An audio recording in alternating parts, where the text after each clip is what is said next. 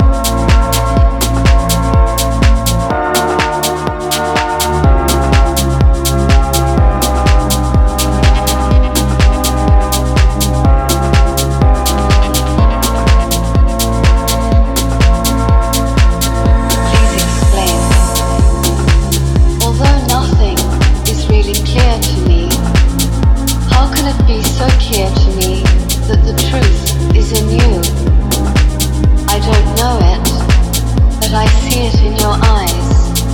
I feel it in your being.